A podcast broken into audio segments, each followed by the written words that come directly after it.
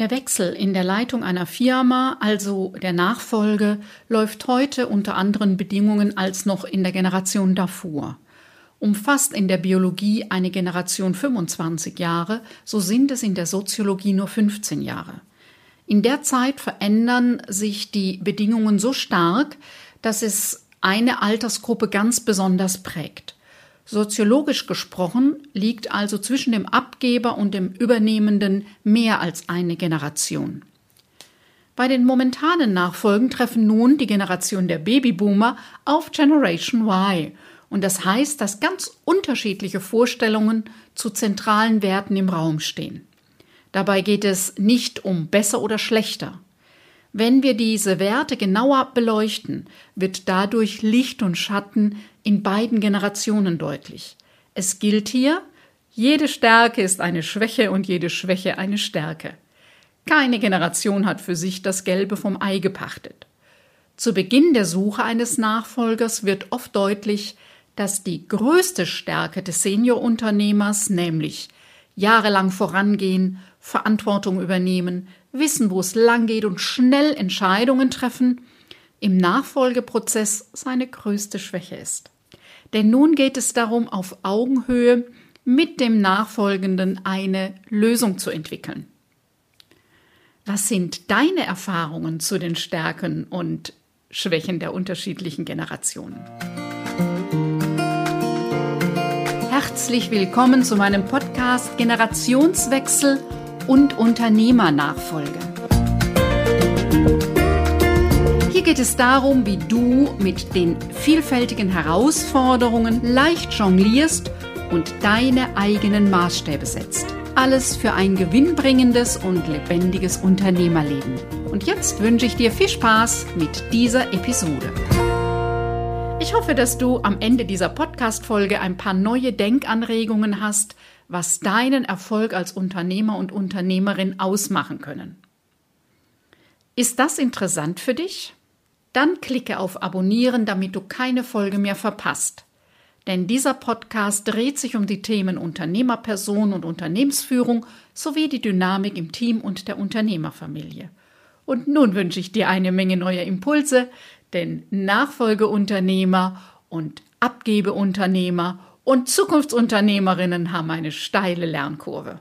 Heute ist das Thema ähm, Generationswechsel und im Umfeld der Unternehmensnachfolge ist eben, dass der Nachfolgeunternehmer, die Nachfolgeunternehmerin den Staffelstab übernimmt, in der Regel auch mit einem Generationswechsel verbunden. Früher war das so, dass man klassisch sagte, so eine Generation sind 25 Jahre. Heute ist kürzer. Also das heißt, nach 15 Jahren beginnt eine neue Generation. Und so treffen heute, wenn es eben um den Generationswechsel in einem Unternehmen, einem Betrieb, einem Laden, einer Praxis geht, die Babyboomer, also die, die nach dem Krieg geboren sind bis ungefähr 1964, oder genau bis, also Mitte der 60er Jahre bis 64 und die Generation Y oder Generation Y aufeinander. Das sind die zwischen 1980 und 95 Geborenen. Das sind die, die jetzt Verantwortung übernehmen und hineinwachsen. Und da begegnen sich tatsächlich zwei Welten und da werde ich gleich nochmal drauf eingehen, was so die Unterschiede sind. Und wenn du ein Unternehmen abgeben willst, ist gut zu wissen, dass Generation Y ähm, anders tickt als die Babyboomer. Und wenn du eine äh, Unternehmen übernehmen willst, ist gut zu wissen, dass eben die Generation, die jetzt abgibt, von völlig anderen Werten geprägt ist. Und das gleich schon mal vorab. Es geht hier nicht um besser oder schlechter, es geht einfach um anders. Ja, was sich grundlegend geändert hat, es ist inzwischen ein Käufermarkt, ähm, noch nicht ganz zehn Jahre, dass es eben weniger Menschen gibt, die sich an der Nachfolge interessieren, als noch äh, in den Jahren davor. Äh, das hat zum einen mit zu tun, ähnlich wie der Fachkräftemangel. Die nachwachsende Generation ist einfach zahlenmäßig geringer.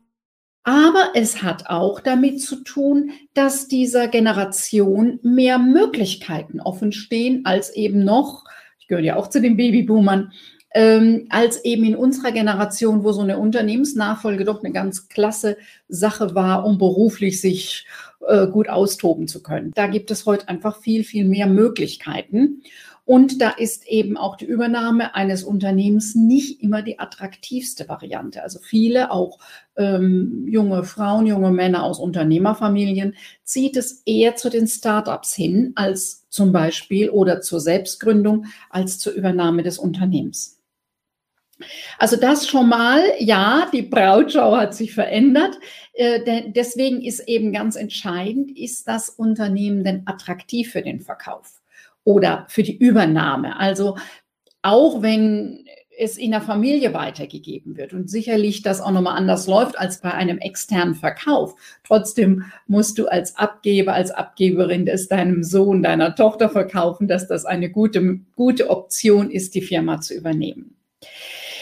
Ähm, ja, so ein bisschen was sage ich mal zu den äh, Werten der Babyboomer. Sie sind eben nach dem Krieg geboren, sind noch ganz stark geprägt von der mh, hm, alten äh, deutschen Kultur, Zucht und Ordnung, harte Arbeit, ja, hart wie Kruppstahl, war noch auch von der Atmosphäre der NS-Zeit geprägt und sicherlich auch von manchem, äh, ja, so was man so mit Überschrift preußischer Disziplin nennt. Es spielte wirklich mehr Leistung eine Rolle als in erster Linie ähm, wertschätzende, wohlwollender Unterstützung von Kinder und Jugendliche, sondern eher das verweichlicht Kinder. Ja, und das heißt, so das Thema eben nach dem Krieg, Wiederaufbau, Alarm angepackt, das war ähm, das Thema Leistung und was schaffen, aber ein ganz, ganz hoher Wert, eine wichtige Tugend. Sein Mann stehen, seine Frau stehen, wo man hingestellt wurde oder ist, das Leben an ihnen gestellt hat. Und auch der Punkt, dass vieles in den Rollen noch klarer war, als das heute ist. Ähm, eben bei vielen Unternehmerfamilien, die ich begleite, ist das äh, oft noch so, dass eben äh, viele Frauen in meinem Alter und auch ein Stück älter ganz klassisch die Mutter- und Hausfrauenrolle relativ ungefragt übernommen haben und die Männer ganz klassisch eben für den Teil zuständig waren, dass das Geld reinkommt. Das betone ich, weil das eben einer auch der wesentlichen Punkte ist, die sich verändert haben. Babyboomer sind dann eben nochmals sehr von Leistung geprägt, sehr von klassischer Rollenaufteilung und sehr auch im Unternehmen selbst von Regeln und Hierarchien und auch Autoritäten. Sie haben sich sehr auch durchgekämpft. Wenn es eben um das Aushandeln des Nachfolgeprozesses geht, steht das ihnen oft im Weg, weil ähm, sie haben gelernt, über viele Jahre tatkräftig zuzupacken, sind eher so Macher, sind vorangegangen. Wenn sie am Rand der Überlastung und Überforderung waren und vielleicht auch drüber raus, äh, trotzdem zeigten den anderen den Weg auf. Es war oft ein sehr einsames Geschäft. Ja, die, die jetzt abgeben, sind ja zu 95 Prozent Männer. Also die, die da auch äh, weitestgehend allein die Firma äh, geleitet haben. Da gibt es nochmal Unterschiede zu den Generation Y, zu den Nachwachsenden, wo eben Kooperation, Miteinander, ähm, Netzwerke nochmal einen anderen Stellenwert hat und auch Macht zu verteilen. Also die Babyboomer, die vorangingen, die Entscheidungen fällten, manchmal auch einsam waren dabei. Und dagegen dann die Generation Y, die eben schon ganz anders groß wurden. In den 80er, 90er Jahren, wo ein Kind ganz anders gefragt wurde nach seiner Meinung, seinem Willen, äh, Entscheidung eine andere Rolle spielte, die Vielfalt größer schon war als eben nach dem Krieg, auch materielle äh, Not haben die in den 80er, 90er geborenen Kinder nicht erlebt. Das sah bei den anderen schon anders aus oder zwar zumindest sehr, sehr viel einfacher. Generation Y ist in einer sehr viel flexibleren Welt groß geworden. Vieles war nicht mehr so klar geordnet wie noch in der Generation davor. Das heißt, sie können anders und flexibler agieren. Es sind die Rollen nicht mehr so klar festgeschrieben. Nicht mehr so klar, Frau hat das und das zu tun. All das hat sich eben in den 80er, 90er Jahren des letzten Jahrhunderts schon sehr aufgelöst. Sie gehören eben zu der Generation, die mit Handy und dann sehr schnell auch mit Computer groß wurden, für die das selbstverständlich ist, dass Computer mit zum Leben gehört, die digitale Technik mit zum Leben gehört und eben die in einer anderen Weise, weil sie wissen, dass keiner mehr alles alleine wissen kann in dieser äh, komplexen, äh, vielfältigen Welt, sehr auch auf Wissen teilen, Kooperation und intensives Netzwerken setzen, sich auch Leitung im Team sehr gut vorstellen können. Dazu kommt eben, dass die jungen Männer gerne Zeit für ihre Kinder haben wollen und die jungen Frauen ganz selbstverständlich nicht mehr wie in meiner Generation das hieß, entweder oder, sondern selbstverständlich sagen Kind und berufliche Herausforderung. Dass das im Alltag so seine Tücken hat, klar. Aber das hatte auch die klassische Aufteilung, ja. Das ist ja immer so eine Sache, je nachdem, wo man steht, schnell wir Menschen dazu neigen zu meinen, ja, aber das andere hat ja die und die jene Schwierigkeiten. Ja, es gibt kein einfaches Leben. Es gibt überall so Fallstricke.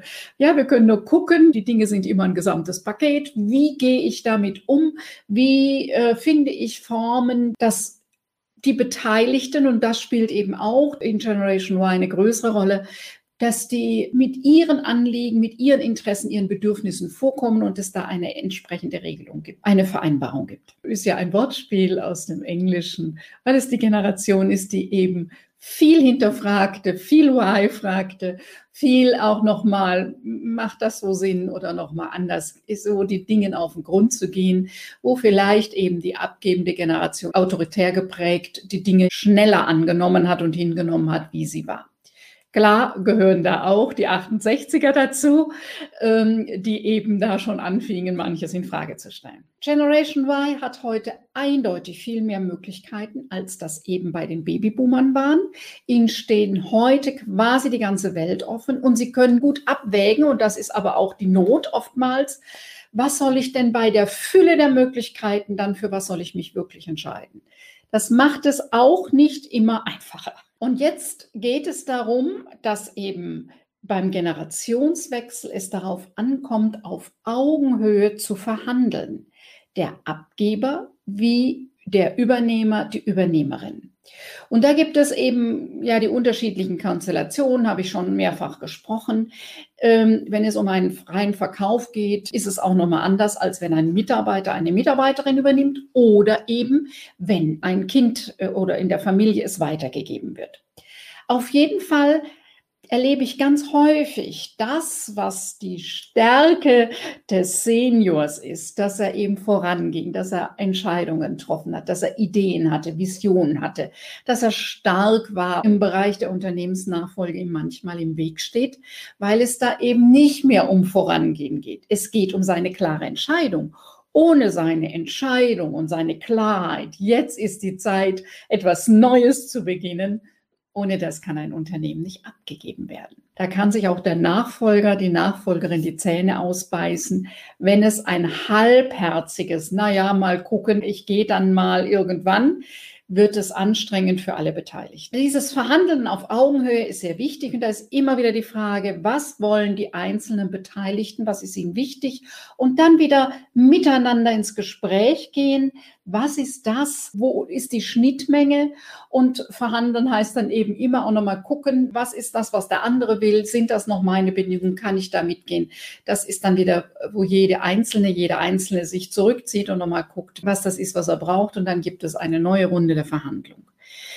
Was ich eben ganz häufig erlebe, gerade bei Familiennachfolgen, äh, ist, dass die kniffligen Themen eben im Alltag oft ausgespart werden. Klar, wer will schon Sonntag nachmittags beim Kaffee äh, solch anstrengende Themen diskutieren und äh, manche Gespräche ergeben sich dann auch zwischen Tür und Angel mit den Kindern, mit dem einen beteiligt, mit dem anderen. Ähm, die Eltern reden abends dann vielleicht noch auf dem Sofa miteinander. Da ist ganz wichtig, dass die Beteiligten einfach mal alle in einem Raum sind und wirklich dafür Zeit ist und nicht nur da mal ein Happen und dort mal ein Happen. Und das wird der Größe des Themas und der Tragweite nicht gerecht. Kann ich wirklich nur sehr, sehr empfehlen.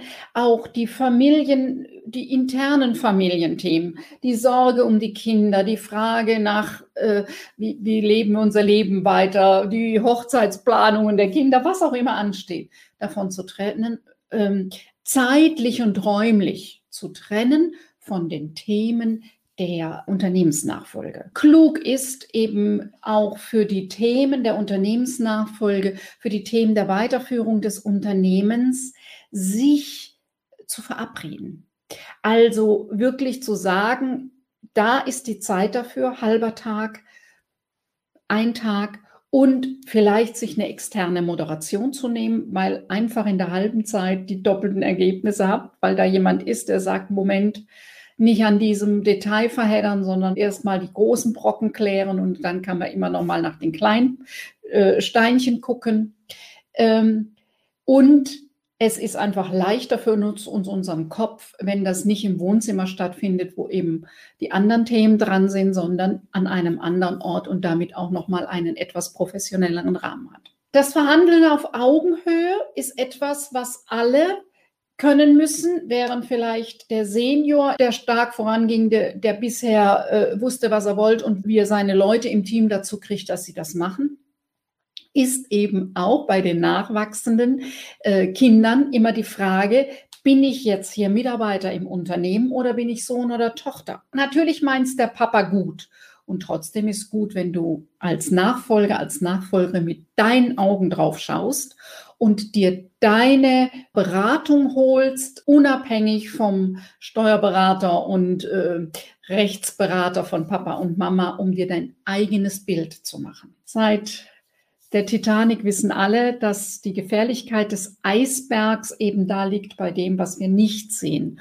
Und Professor Watzlawick hat das dann aufgegriffen, das Eisberg-Kommunikationsmodell, indem er ihm deutlich macht, ein Achtel ist unsere Vernunft und unser Kopf und die Ratio ist das, was wir bewusst wahrnehmen und sehen und aushandeln. Und dann gibt es sieben Achtel, die unter der Wasseroberfläche sind, unterm Tisch ablaufen oder wie auch immer, die eben einen, ja, den viel größeren Teil ausmachen.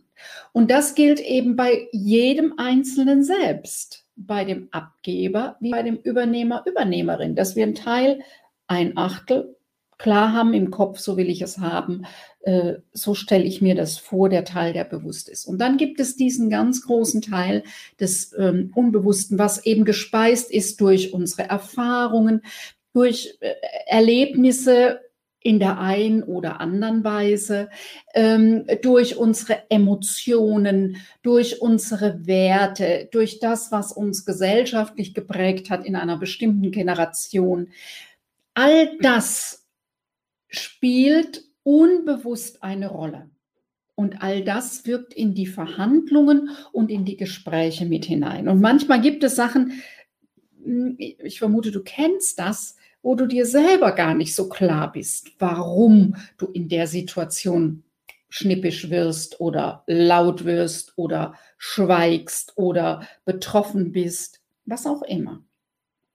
Sind alles emotionale Reaktionen. Da gibt immer so Situationen, wo unsere Gefühle ein Eigenleben entwickeln und oft dann eben an körperlichen Reaktionen wie schwitzigen Händen oder Grummeln im Bauch oder äh, ja Schultern hochziehen oder was das auch immer ist. Das ist so äh, der Teil, der ähm, eben sehr wohl wirkt und Auswirkungen hat und die uns selbst manchmal nicht klar sind, aber wesentlich das Gespräch mitbestimmen.